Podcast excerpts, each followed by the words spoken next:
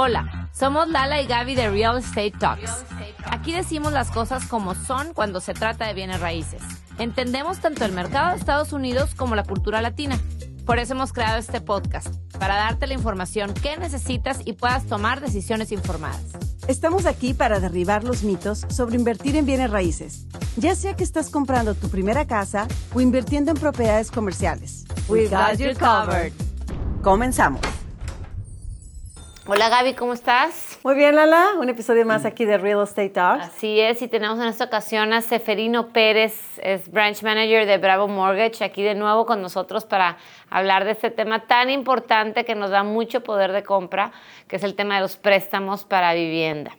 Sí, y en esta ocasión queremos que nos platiques un poco acerca de los préstamos a lo mejor no tradicionales o como nos mencionabas antes que se llaman non-QM, Qualified Mortgages, Non-Qualified Mortgages.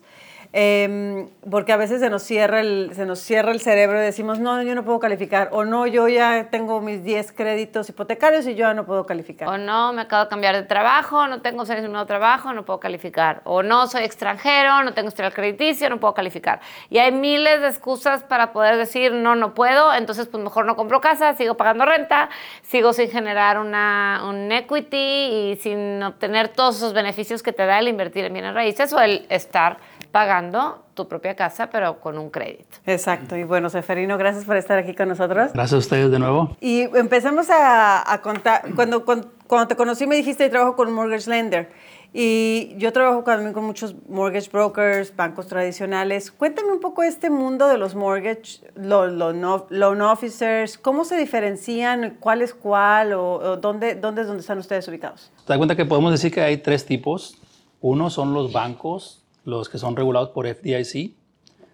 Eh, el otro es los mortgage lenders y los mortgage brokers. Eh, los mortgage lenders como tipo, eh, a nosotros aprobamos, este, donde trabajo yo ahorita somos un mortgage lenders, nosotros aprobamos los préstamos adentro de nuestro banco. Un underwriter trabaja con nosotros, hacemos el, a la hora de mandar el dinero al cierre, lo mandamos directamente de la línea de crédito que tenemos nosotros del, banco. Eh, y a diferencia de un, mortgage de un mortgage broker, el mortgage broker es el intermediario entre el comprador y el mortgage lender. Ya.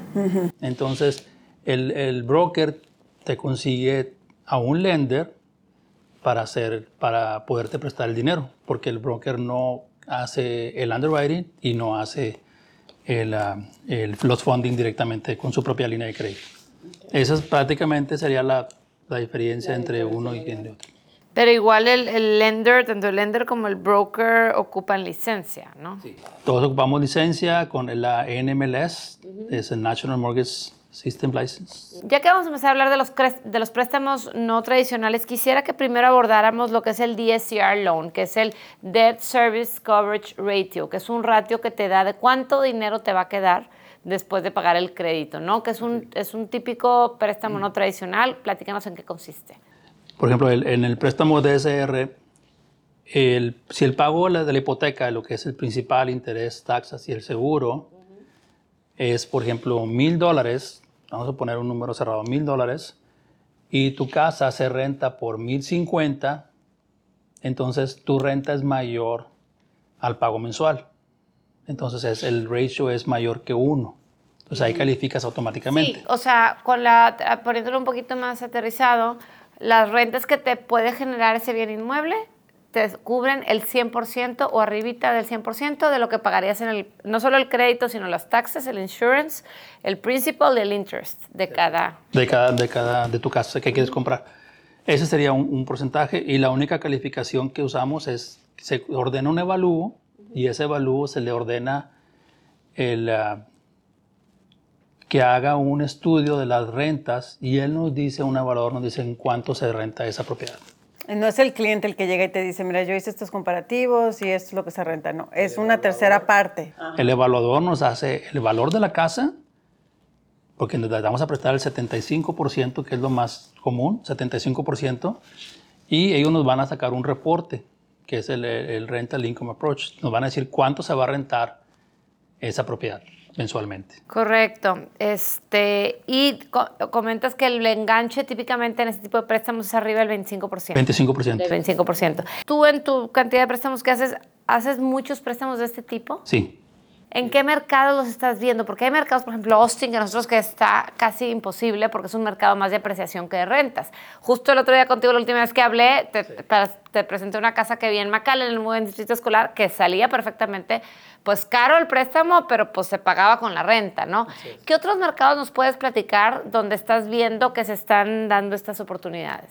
Pero mucha área aquí, por ejemplo, en San Antonio, alrededor de, de- de las universidades, se- porque es, es muy es- las rentas son muy caras y ahorita hay mucha demanda de eso. En Laredo también, y pues en, prácticamente la fórmula es, es esa, de que si, si te da la renta para el pago, prácticamente tu, tu enganche está se puede decir que lo tienes un equity del 25% que estás invertido y vas creciendo tu equity y se va pagando solo la nota. Claro, obviamente hay que tomar en cuenta que a la hora de que tú abres un préstamo hay que pagar el servicio del préstamo por abrirte el crédito, o sea, son gastos adicionales que ya tiene que tener la persona además del enganche contemplados. Si un inversionista, alguien quiere empezar y no califica por las razones que ya platicamos al inicio de, de este episodio y quiere hacer un DSCR, ¿de qué manera ellos pueden literal agarrar CLO? O sea, alguien que no tiene acceso al MLS, ¿no? que no está con licencia, este, se agarra una plataforma tipo como Silo para empezar a ver en cuánto se rentan y en cuánto se compran y más o menos si ven un ratio, entonces ahí ya buscan a alguien como tú para... para... Para, para asesorarlo ya con más detalles, por ejemplo, ese programa es con el, un- con el 100% de cobertura. Hay otro que es el 0.75%. Es un poquito más riesgoso, el interés es un poco más alto, pero como quiera lo podemos, lo podemos ejecutar. Y si por algo hay una, una, la casa no está rentada el 100% del tiempo por cierta desocupación, igual el prestamista asume ese riesgo. Así es. Y también hay, hay un programa de, por ejemplo, para los, los rentas de día a día, también se hace lo que es el short term rental, que son rentas también. Por ejemplo, una casa, vamos por decir algo, una, una casa en San Antonio a lo mejor se renta por 1.800 dólares y mes con mes, pero si la haces como Airbnb, a lo mejor es, las rentas en tu ganancia son tres- 3.500. Y ahí, cuánto, esa era justo mi pregunta. ¿En cuánto, cuánto es el porciento de enganche que tienes que poner a diferencia de una renta tradicional, una renta de largo plazo? Entre un 25%. También 25%, puede ser igual. Y ahora, cuando dices, contratamos a una persona extra que nos haga el evalúo y nos- los, los comparativos de renta, ¿para un short-term rental también se hace igual? También, nada más vamos a anexar, obviamente hay que, hay que tener experiencia, que, por ejemplo, mucha gente ya tiene pagada la propiedad y ahorita está sacando flujo, quiere, quiere sacar el, el dinero y hacemos un cash out hasta un 70% de, la, de lo que vale la propiedad. Eh, sacamos y ellos dimos traen los libros, mira, aquí esto es lo que se renta, se lo, present- se lo mandan al evaluador, el evaluador lo certifica y lo pone como un, como un ingreso de renta. O sea, pero eso que estás diciendo, por ejemplo, si yo tuviera mi casa y yo por alguna razón ya terminé, ya tengo todo de equity y, neces- y no califico para un préstamo tradicional y quiero comprar otra casa, yo puedo sacar como una especie del, del home equity line of credit y convertir mi casa en, en un DSCR y tomar ese, ese cash de mi casa y para a comprarlo en otro inmueble.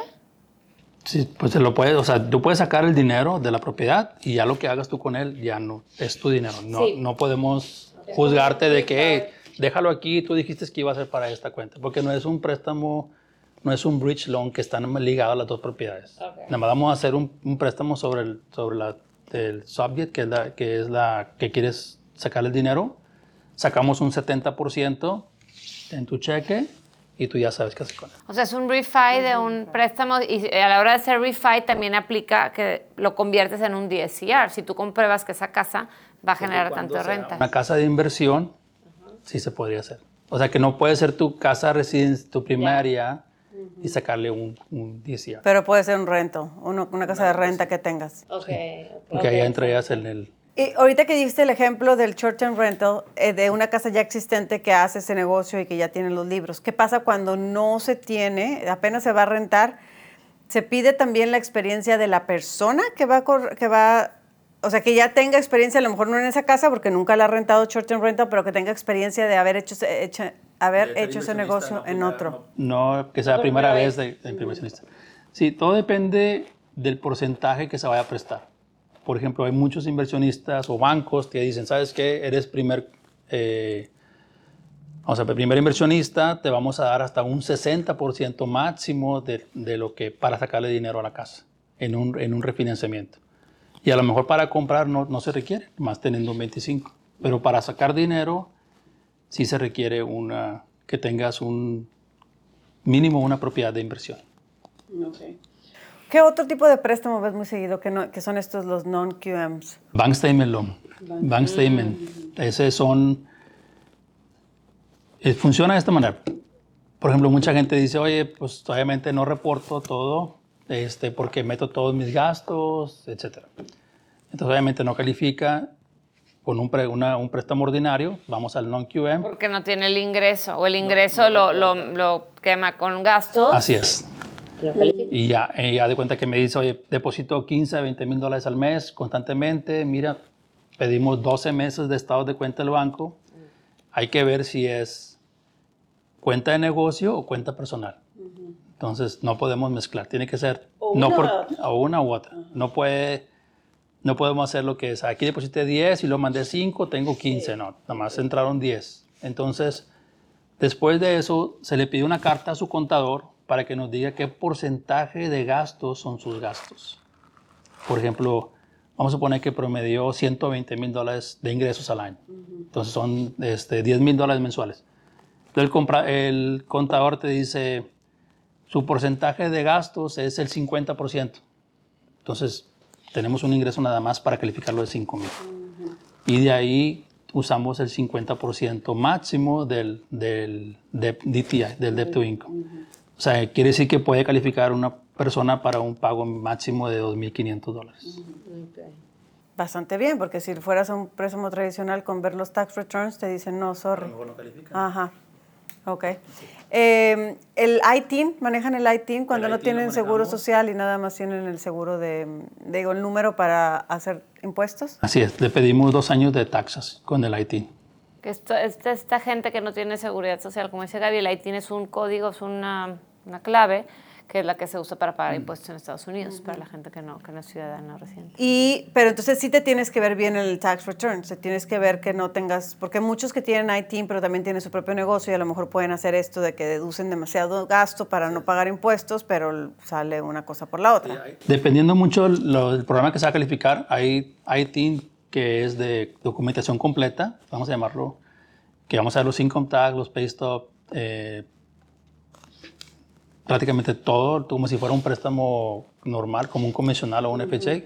Vamos a pedir todos los documentos o también podemos pedir un estado de cuenta, uno de estado de cuenta también. Todo depende, entre más documentación se pueda verificar, el interés siempre va a ser más barato. Y si más, entre más alto el score, también más, más barato el interés. Ok. Eh, ¿Algún otro que se nos está olvidando? ¿Algún otro tipo de non-QM? Hay uno nuevo que está ahorita que es el eh, no ratio DSCR. ¿Cómo? ¿Cómo? El no ratio, o sea, no, no, tiene, no importa qué porcentaje de renta es. Entonces, tienes que tener un, un score muy alto y una, creo que ahorita está en el 30% de enganche. Ok, 30%. Y me imagino también experiencia, ¿no? Si llega alguien que ha tenido rentals por muchos años, como que ves. Así es. Hay otros también que son profit and loss, que ahí te pedimos que un contador o un- una persona que, hace tax, que te hace las taxas te da lo que es el profit and loss de, del- del- ya no sabemos llamar el estado de, de ingresos y una balanza donde te diga cuánto ganas tú al, al año y eso lo usamos como ingreso.